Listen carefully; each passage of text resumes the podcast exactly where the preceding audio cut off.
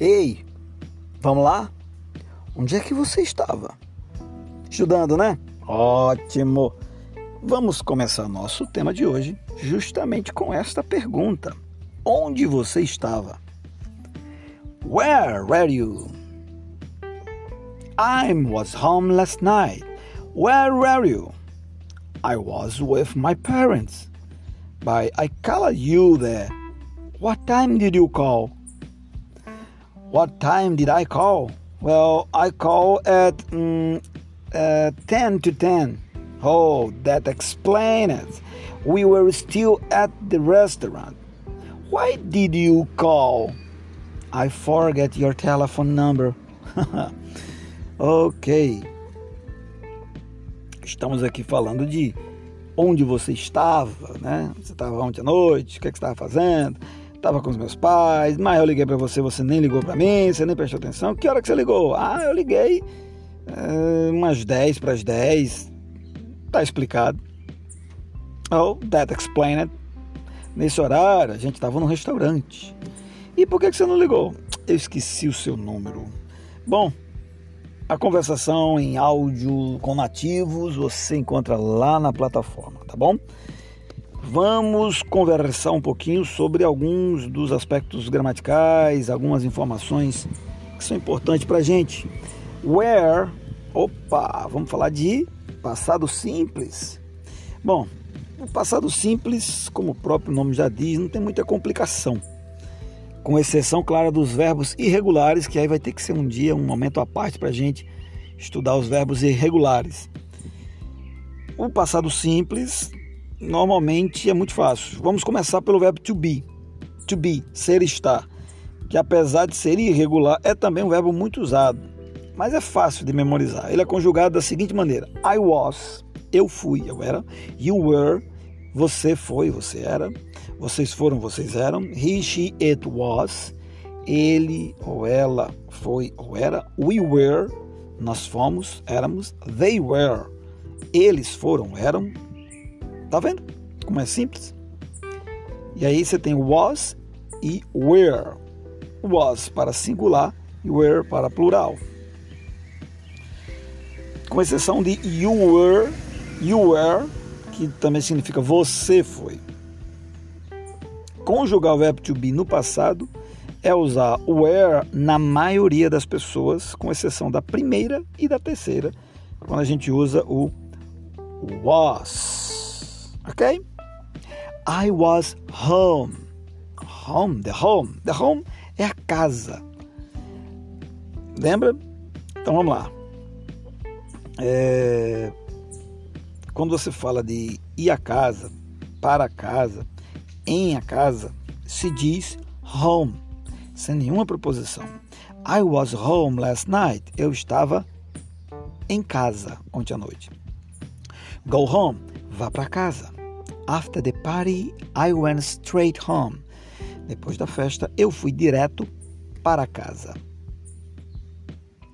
Ok? Preste atenção na casa. Quando terminar isso aqui, go to home. But I called, I called, called. A conjugação do verbo, dos verbos regulares é muito simples. Basta você adicionar ed. Então, os verbos regulares, né, que eu estou dizendo, não os irregulares. Regular já está dizendo. Os verbos regulares é só acrescentar ed ao infinitivo sem o to. E isso se aplica a todas as pessoas. Assim, o verbo to call, chamar, né, ou fazer uma ligação telefônica, é called no passado. Por exemplo, I called, eu telefonei. She called, ela telefonou. They called, eles telefonaram. Não é legal? Quer dizer, não tem mudança. É igual para tudo, se o verbo for regular né? Se o verbo for regular. Uh, did, vamos falar um pouquinho de did. Did. Só que nós temos as famosas exceções, as variações, porque nem tudo é tão simples assim na vida, né? Quando você quiser fazer uma pergunta no presente ou no passado, você precisa utilizar um verbo auxiliar. Neste caso, o verbo to do, conjugado no passado, e o verbo principal no infinitivo.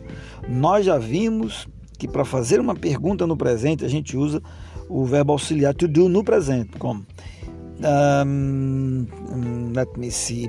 Do you do you live here? Do you live here? Do you live here? Você mora aqui? Yes, I do. Sim, eu moro. A mesma regra se aplica ao passado, mas com o verbo to do conjugado no passado, que é did. Então, did you live here? Você morou aqui? Yes, I did. Sim, morei. Did you call? Você telefonou? Yes, I did. Sim, telefonei.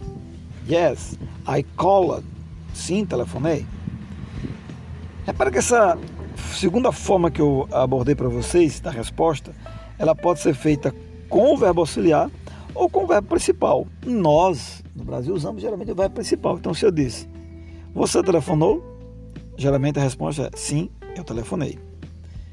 E não com auxiliar, porque nós não temos auxiliar aqui quando a gente faz a pergunta, né? Mas nos Estados Unidos você pode usar tanto auxiliar quanto a resposta, o verbo principal. E vamos agora falar um pouquinho de hora, 10 to 10. No dia a dia é muito comum os americanos, é, os norte-americanos, dizerem é, um para ganhar tempo na frase. Um, um, um, é, é, aí, aí, aí diz lá o, a hora, e diz o tempo, e diz alguma coisa que ele vai que ele está querendo fazer.